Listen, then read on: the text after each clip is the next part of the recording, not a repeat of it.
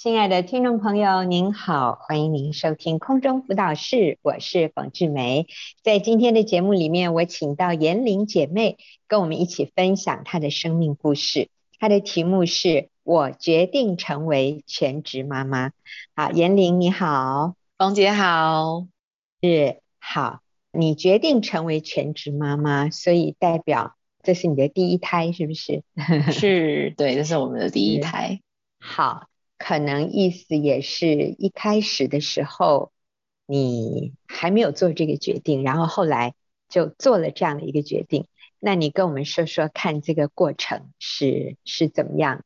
好，我的妈妈和先生的妈妈都是全职妈妈，所以我们非常明白全职妈妈对我们的影响是很重要的。但是现实的考量也是很真实的。因为我和先生都是在医院里面工作的小螺丝钉而已，不是什么高收入的家庭，这也默默的影响我对于希望成为全职妈妈的初衷。你们结婚多久？我们结婚两年半，明年五月满三年。OK，所以是两年多。那你目前是怀孕，对不对？对。啊，好。那你们大概是接近三十岁上下的时候结婚的，是不是？是，所以可能有累积几年的工作的收入，但是，呃，不是富二代就对了。对，不是，两个人都是靠薪水啊、呃、的收入在过日子，嗯、就是有稳定的工作、稳定的收入，但并不是非常高兴的。好。嗯好，那继续。嗯，婚前我有机会参加婚姻班，加入学员妇女小组，以及收听空中辅导室。里面的真理跟见证啊，很像是一针又一针的强心针打在我的身上。但是我仍然十分的软弱，内心常常会有一些担忧。例如像是，如果我在家带小孩，先生的薪水有办法养活我们一家人吗？或者是我们会不会买不起房子，付不起房租，最后要流落街头呢？又或者是会不会我们的小孩没有办法有好的物质环境，学习各式各样的才艺呢？嗯，我们会不会因此成为低收入户，被贴上穷人的标签呢？婚后我和先生就避孕了一年的时间，现在想想其实非常后悔。我记得在婚姻班当中第二堂课，婚姻的目的其中一项是。繁衍近前的后裔，所以我又再回去反复的把空中辅导师关于妈妈选择回家这方面主题的相关见证，再重新听了很多遍，坚定我自己顺服神，成为全职妈妈的决心。我才发现，原来我一直让我自己坐在生命宝座上，而不是让耶稣坐在我的生命宝座上。我仍然想要靠着自己的力量赚钱。过一个物质丰富、享受的日子，也因此使我无法真实的经验到完全交托给神所带来的美好祝福。嗯，那在课程当中，老师讲到了二十八十的原则。老师提到妈妈全职在家带小孩的时候，刚开始带小孩，妈妈是花她百分之二十的时间和精力来塑造、影响、教养一个小孩。他未来呢，可以得到百分之八十的收获和回馈，因为妈妈自己带小孩是建立他们的安全感、正确的自我形象、正确的价值观与神建立关系，还有和谐的人际关系。但是如果我们现阶段就是请保姆啊、托婴、幼儿园帮忙，或者是公婆，或者是我自己的父母，这些最重要的根基都会是由母亲以外的人来帮助孩子建立。那么等孩子再长大一点，父母即使是花费百分之八十的时间来教养孩子，但是最后可能却只能得到百分之二十的效果。这些真理犹如当头棒喝般的敲醒了我，于是我开始期待成为一名全职妈妈。最近我们怀孕了，在知道怀孕之后，心中非常高兴。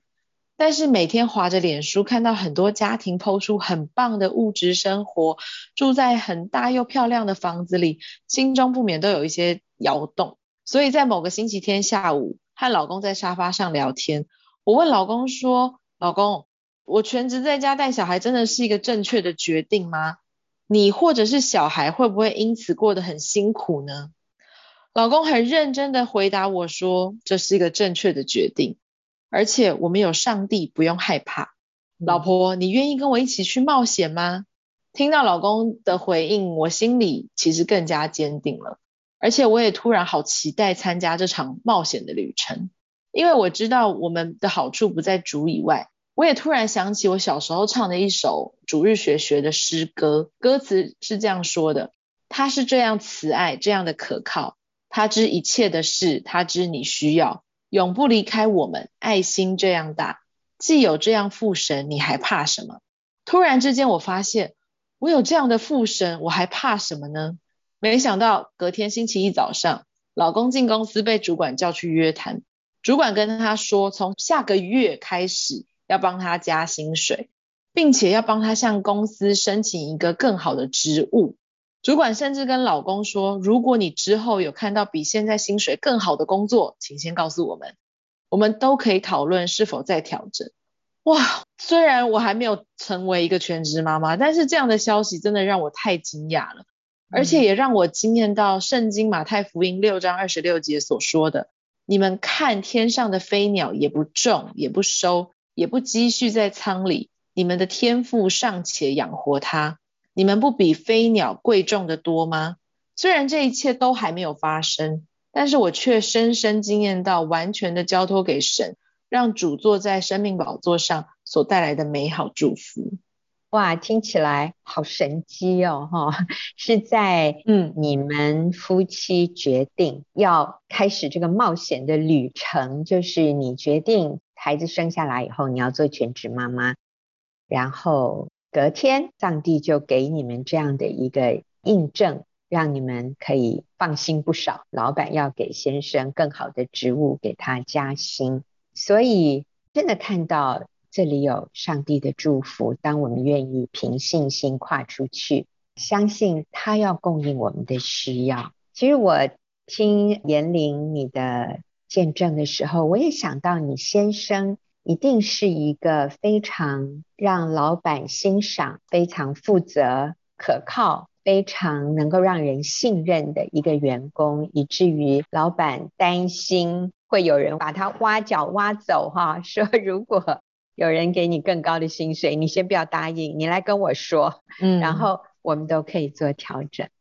哇，严玲，你当年眼光很好哈，选择对，没错，对你，你不是，你真的不是按照这个男人他呃收入多少来决定跟他结婚，而是看到他美好的品格哦，我觉得这个都是很好的榜样哈。我们看到年轻人交往择偶，我们看到的是对方敬畏神，对方有美好的品格，而不是看。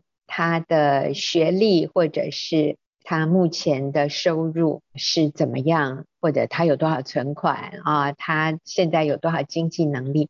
我们不是看这些，而是看到他有美好的品格，所以我们跟他在一起的时候，我们是放心的，我们是可以彼此信任、彼此依靠的，真好哈。那我想等一下我就要请延玲跟我们分享，为什么今天很多年轻的。有稳定工作的已婚的年轻呃妇女，当她们怀孕，当她们有孩子以后，通常她们都会决定请育婴假哦。那现在这样的福利是比我当年啊好很多哈。这个有育婴假还可以，就是有很好的福利。但是很多妈妈会决定说，育婴假到了啊六个月或者是两年哈，看你选择哪一个 一个方案。然后我就要回职场，我们觉得给他六个月或者给孩子两年已经够了。那这些妈妈们，她们心里的考量是什么？为什么她们最后会选择回到职场，而不是继续做这份非常重要、有意义、有价值的自己带小孩的这样的工作？所以我们休息一会儿，等下就请延玲来回应我刚提的这个问题。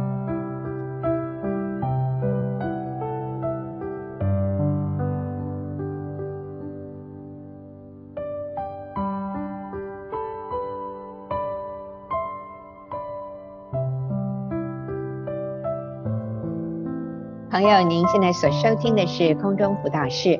我今天请到颜玲年轻的妈妈哈，这位年轻的姐妹来跟我们分享。我决定成为全职妈妈，所以我们来回应，请颜玲回应一下刚才我的问题哈。为什么今天很多年轻妈妈最后她们决定，只要育婴假期满，她们就要回去继续在职场里面打拼哈？那他们会犹豫不决，要不要做全职妈妈？在这里最大的考量是什么？其实跟我身旁差不多年纪已婚女性，然后有孩子的，大部分我听到的原因其实蛮多样，每一个人的状况都不太一样。很多的人是自我实现，很多人是觉得他需要透过工作，然后来实现他自己的一些梦想或者是一些成就感。因为他们觉得在工作上面成就感很重要。另外呢，还有就是像是经济因素也是蛮常见的。那主要就是很多我们现在年轻人，尤其住在台北，房贷其实是很高的。有的人可能一个月房贷就要四到六万啊，那还有车贷啊，然后还有维持好的生活品质，其实这些都是绑在一起的。那也会因为少一份薪水，大家就很。害怕房贷怎么办？车贷怎么办？或者是这个生活品质的维持就会很困难，或者是每年都需要出国的这些计划就会都受到影响。还有的人是觉得需要维持他的专业，因为他的专业可能是某一个特别的领域。那如果你一旦离开了职场，没有这些经验的话，也会让你的专业可能落后，没有办法最更新他的这个专业技能。还有一些人会觉得带小孩比上班还要累，他觉得上班是一件比较轻松的事情。最近有越来越多听到的一些说法是性别平等啦，就觉得女性要有自主权，我们不应该被家庭影响了我们的工作或我们的生活，就是女性的自主权。我觉得这也是最近比较常听到的一些这样。是，那严玲你是怎么克服的呢？啊，其实我觉得还有一个你刚没有提的，就很多女人觉得说，我如果回家带小孩，我就得伸手向先生拿钱，那这样子觉得太没有尊严，太没有价值了，我会被他看扁，啊，所以我不能输给他，所以在婚姻里面，好像我们不能没有工作，我一定要可以。跟先生平起平坐啊，这跟你刚说的平权是有类似的意思。对，那你你为什么不怕被先生看不起？你为什么不会觉得回家带孩子你就没办法所谓的自我实现？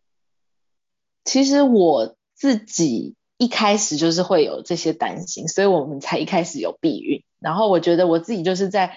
也是这些挣扎里面，那这些挣扎其实有些时候也是受到朋友的影响，这些挣扎就会越来越多。但我觉得，就是我刚刚见证里面有提到，我去上了婚姻班，然后还有参加了小组，我了解到真理，就是我的价值不是在于这些事情上面，我的价值不是我赚多少钱，或者是我有多少的成就，就是我的价值跟这些东西没有关系。所以慢慢的，我就可以开始。克服这件事，因为我知道真理是这样。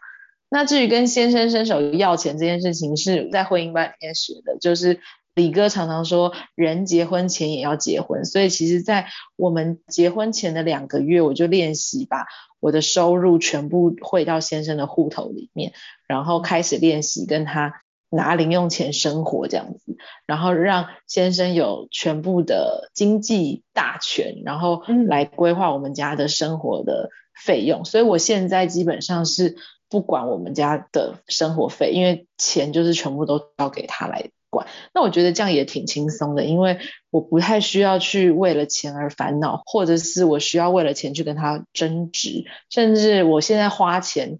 花他的钱，我自己都会很谨慎，因为我知道有一部分是我赚的，所以，所以我在买东西上面，我也会询问他的意见，然后他同意我才会去购买。那我觉得这样的生活其实并不会像想象的，好像很低下或者是很卑微，反而我觉得先生更照顾我，因为他更看重我的需要，他每天都会问我。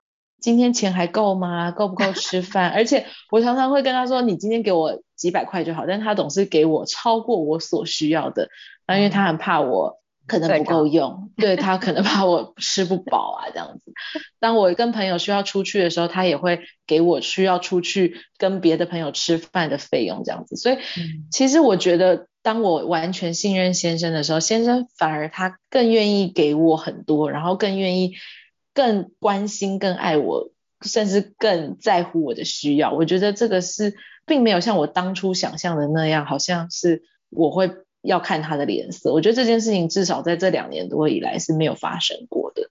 嗯，所以我觉得很重要。第一个就是我们需要先确认自己的价值啊，我们的价值真的不在于我的头衔、我的成就或者我的收入。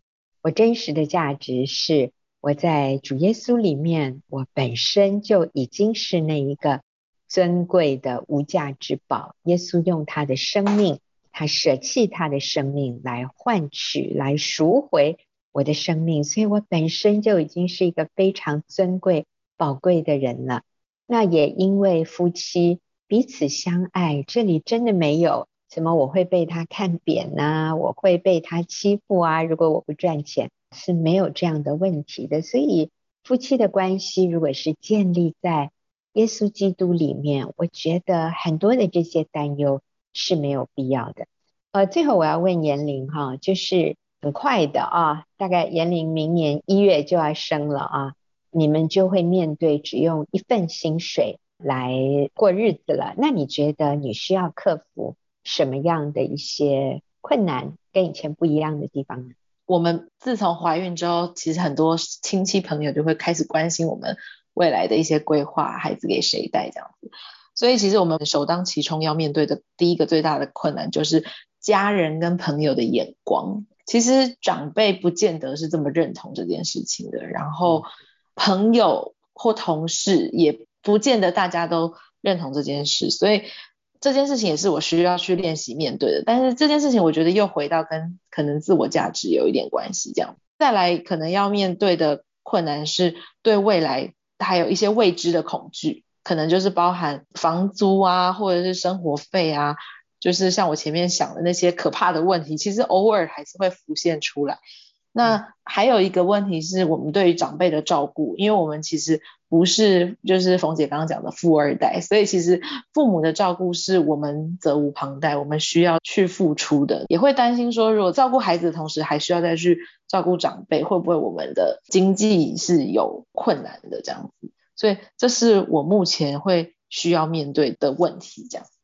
但是你仍然愿意凭信心跨出去，嗯，孩子生下来以后，你就愿意回家做全职妈妈，然后也相信上帝会一步一步带领你们，让你们没有匮乏。嗯，是。圣经说哈，耶和华所赐的福是使人富足，并不加上忧虑。啊，我相信当我们顺服神，上帝要祝福我们，是让我们有真正心里的富足，而不是好像看起来很富足，但是充满了忧虑。你知道我们在上帝的里面是可以放心、可以有安全感的哈。而且就像严玲刚才提到的，妈妈自己带小孩，尤其在孩子幼小的时候。我们是用百分之二十的付出，但是是可以得到百分之八十的回报的。那可是等到孩子大了，我们发现他有一些问题，我们才想要去修复、去弥补。那那个时候，可能我们用了百分之八十的精力，但是得到的效果可能只有百分之二十。我不是说就没有盼望了。如果你的孩子今天已经大了，当然。我们随时都可以悔改，去弥补我们过去所欠缺的。但是，如果你今天还在开始的这个阶段，你愿不愿意做一些牺牲，外在的一些牺牲？但是，我们可以把握机会，在孩子年幼的时候，就为他们奠定人生最重要的基础：安全感、健全的自我形象、正确的价值观，还有与神。亲密的关系，好，非常谢谢严玲的榜样，还有今天严玲的分享。那我们休息一会儿，等一下就进入问题解答的时间。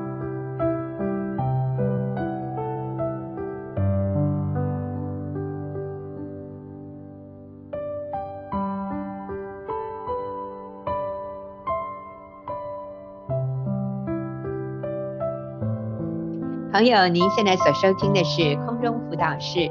我们现在进入问题解答的时间。今天和我一起回答问题的是秀敏。秀敏你好，凤姐好，大家好。好，谢谢秀敏。每次听到你甜美的声音，感觉真舒服。谢谢你。那是我们来看今天的第一个问题哈。他说，现在的社会男主外女主内很少。违背上帝对家庭的设计，请问老师有什么看法？好，那就啊、呃，我想他的意思是，现在家庭主妇越来越少啊。他说很少，我在想，应该也还是有一些啦。哈，嗯，但是确实现在职业妇女越来越多，所以要这样的做一个分野，说男人一定主外，女人一定主内。他说这样的。情况很少啊，然后他也承认这是违背上帝对家庭的设计哦。哇，我觉得这位朋友，感谢主，你了解神对家庭的设计，真的是要男人做那个主要的负责家庭生计的这样的一个角色。那所以呃，他问说我有什么看法？哈，那秀敏，你想我们要怎么回应这位朋友呢？是。我觉得 我想要从更古神创造来看来回应哈。其实我我觉得很多东西不能去用绝对的分法说啊，什么男主外女主内，好像不是不是这个表面的这样的分法，而是我们再一次回到，再一次强调回到我们女人被创造。你是否看重神起初创造女人的身份、地位和价值？那我们说，女人最尊贵的身份是成为神的儿女啊，然后是基督的门徒，然后是妻子和母亲。其实，神创造女人最重要的角色只有这四个。那你说现在整个社会改变，女人有呃自主权，女人有读书的能力，所以可以一跟男人一起站在社会上工作竞争，这个没有错，这个我觉得跟在婚姻里面扮演的角色并不冲突。那我我还是要回到我们是否去认真看待神创造我们这个角色，还有我们的身份，我们的呼召。呃，那不代表说女人呃主内在家里面照顾家庭、照顾孩子、照顾先生，由男人承担主要的经济来源，不代表这个有高低的差别，其实是一个角色的不同。我觉得是那个里面的我们里面的价值观要改变，我们女人不需要跟男人一起竞争在外面，好像。男生能做的我也要做，然后或者是颠倒角色。有人说现在很多家庭主夫嘛，哈，就是先生回到家里面照顾家庭，然后太太去上班。到目前为止，我看这样的状况带来的后果并没有很好。好，那有些人说很好，那我，我这个我暂时不说什么，但我觉得还是回到那个上帝起初的设计。女人真的是比较属于有情感型的，然后比较善于在家里面呃打理家、照顾家，还有我认为就生理上来讲哈，呃，上帝真的就是你看让女人生孩子，让女人去、嗯、去养育孩子，那个喂孩子啊，喂奶也是女人要做的事，就是这些所有的你你去观察这些所有的设计里面。是不同的，所以、嗯、呃，我想还是要回到那个背后的意义和价值。那男生就是呃，属于上帝要让他们做管理、看守、保护和带领、嗯、啊，所以是领导的，所以是为家庭负责、养活家庭的。所以我想这是一个设计上的不同，神创造上的不同。是。好，那你刚才有提到说，你有看到一些。这个角色有一点颠倒过来的，你说后来你发现，嗯，都不是很好。那你你发现了什么？就是当女人成为主外，然后男人成为主内的时候，呃，你你看到什么不是很好的一个现象？是，一开始大家都不觉得是个问题，可能对于男人来讲，哇，可以啊，我可以不用那么累啊，太太替我就负责家里的经济，出去上班。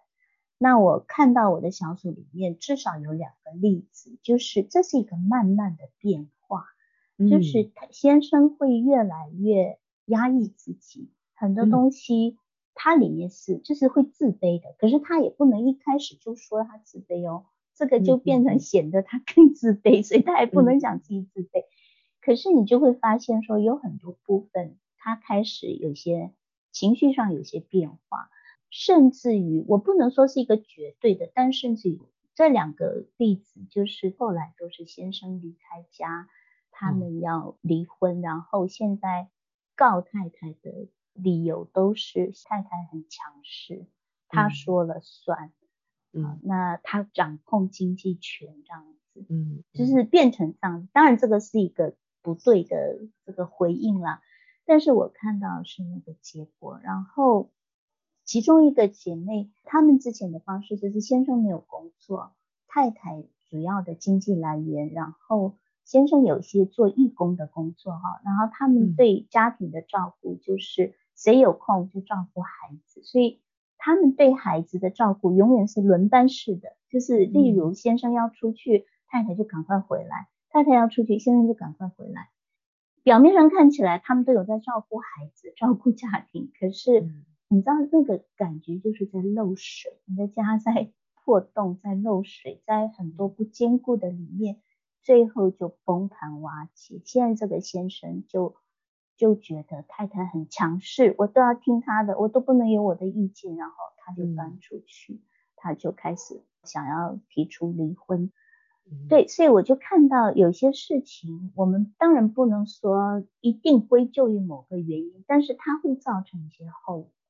是，对，那上帝起初给男人的一个吩咐啊，跟妻子相处的就是要爱妻子，然后为妻子舍己，就像基督爱教会，为教会舍己一样。所以男人的角色真的就是像那个保护伞呢，他是在那里保护他的家庭，他是挺身而出要。挡住挡子弹的，你知道吗？当一个男人他扮演这样的角色的时候，其实他里面就得到很大的自我价值感，得到很大的肯定和那种被尊荣的感觉。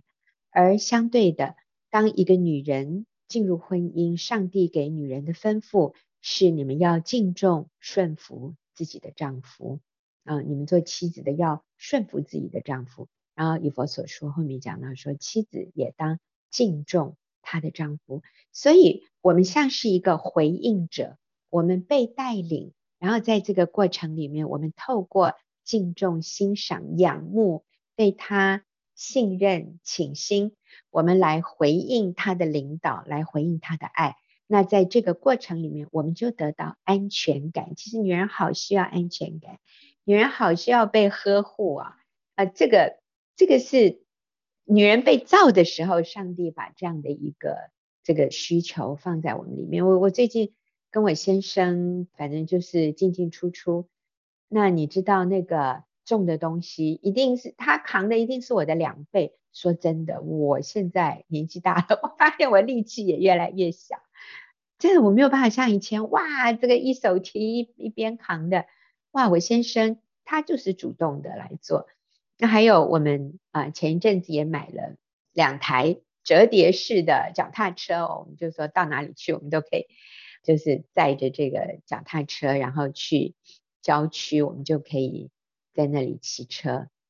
结果呢，就买相同的两台，颜色不同而已，那就是有一台比较好骑，有一台比较不好骑。那你们猜那个谁就骑那个好骑的，然后谁就去骑那个不好骑的呢？啊，当然是我就骑那个好骑的，就比较顺啦，骑起来比较不费力。那我先生他就他就很自动的，他就是就选那一台，好像呃常常会嗯这里出一点小状况，那个叫换什么换变速器的时候，就会出一点一点小状况。那他很懂啊，对对这种机械的东西，他立刻知道要呃左边右边要怎么调怎么调，我就搞不懂啊。所以你看，我就好像捡到便宜，我好像就每一次都是做那个比比较简单的。我说在这种事情上，那在这个过程里面，我就好仰慕他哦，我就好感谢他，我就好谢谢他，每次都愿意挺身而出，然后就是接受那个比较困难的挑战。你知道，这个就是在一个良性循环里面，当。一个男人愿意这样付出，然后当一个女人愿意从心里仰慕、敬重、顺服对方的时候，你知道那个上帝原来的设计就达到目的了。然后我们是双赢，就是我们都被滋润，我们在这个关系里，我们都觉得好幸福，我们就更享受彼此在一起的时光。所以我看到。当我们违背上帝对家庭的设计的时候，其实是我们受苦诶，我们并没有得到益处。好，那谢谢秀敏，那我们休息一会儿啊，等下再回来回答下一个。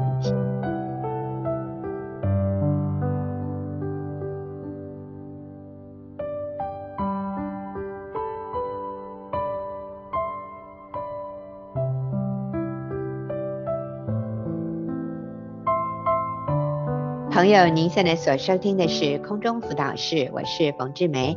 我跟秀敏在回答听众朋友的问题。那最后这一个问题是，我先生不是基督徒，但是他知道主对我们的教义就是不离婚，所以我感觉他都不用努力什么，在情感、在思想上啊，他都不用努力什么，就知道我不会离开的，并且我会尊重他。我想传福音给他，他也不接受，我感觉好累哦。OK，秀敏，我觉得这个姐妹的意思是，她知道我不会跟他离婚，我不会离开他，所以她就有一点欺负我耶，哈，她有点这个意思。那秀敏，我们要怎么样来肯定鼓励这位姐妹？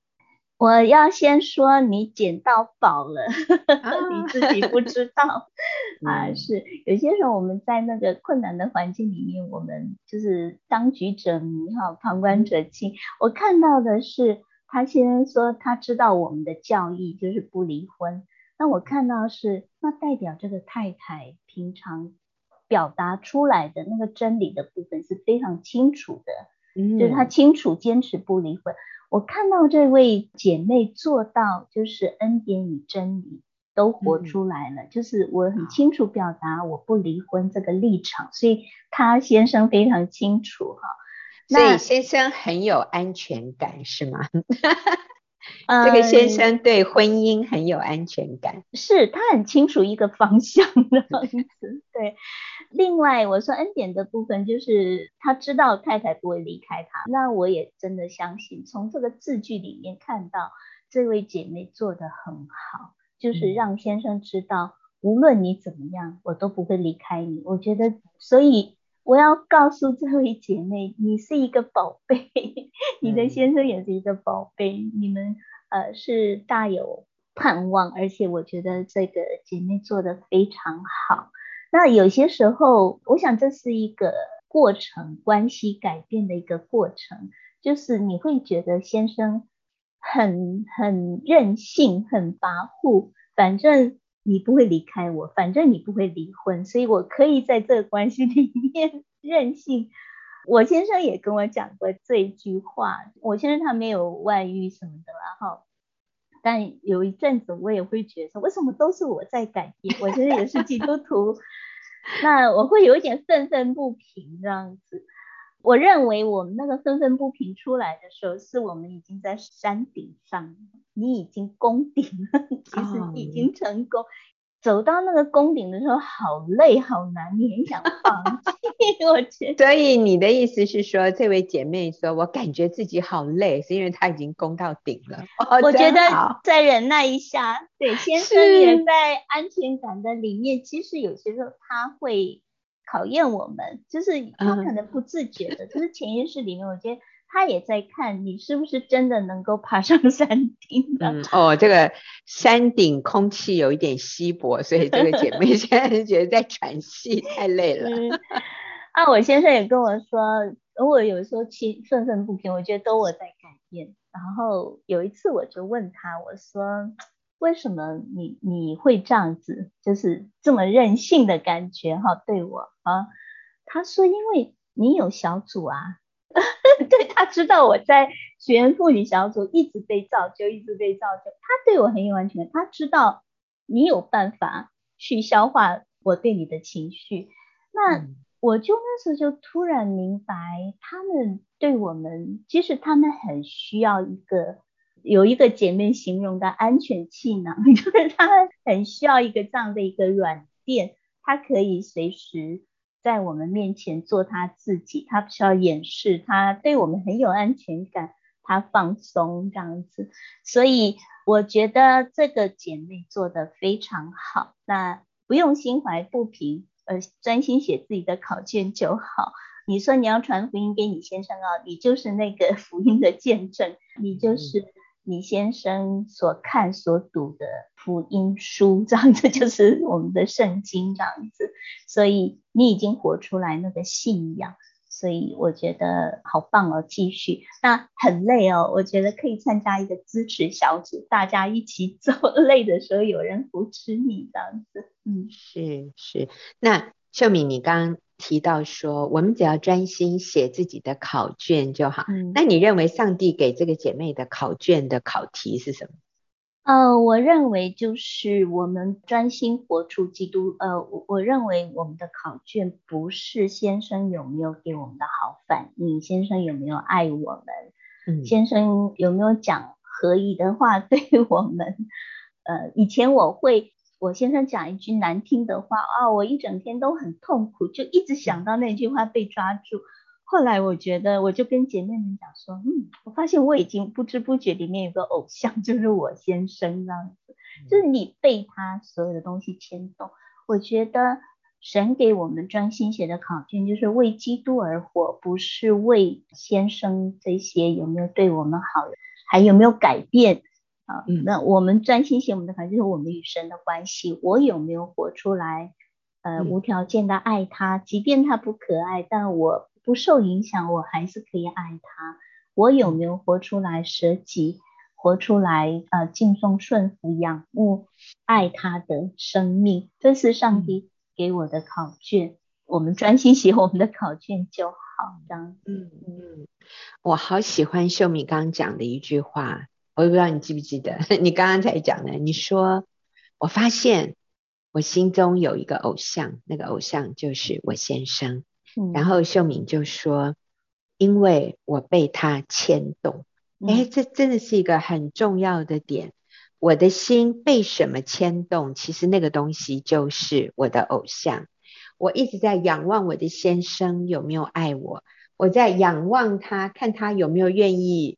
对我好一点，或者对我忠诚，或者他愿不愿意信耶稣，所以他有一点点好的表现啊，我就觉得放心了。但是他表现不好的时候，哇，我又整个揪心，我，所以最后像秀敏说的，那个人变成我的偶像。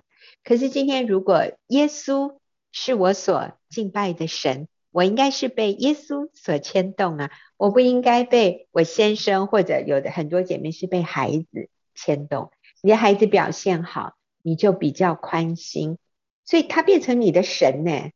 当他表现不好的时候，你立刻落入沮丧、焦虑里面，那你完全被他牵动，他在控制你的人生，那这个就变成他是你的偶像。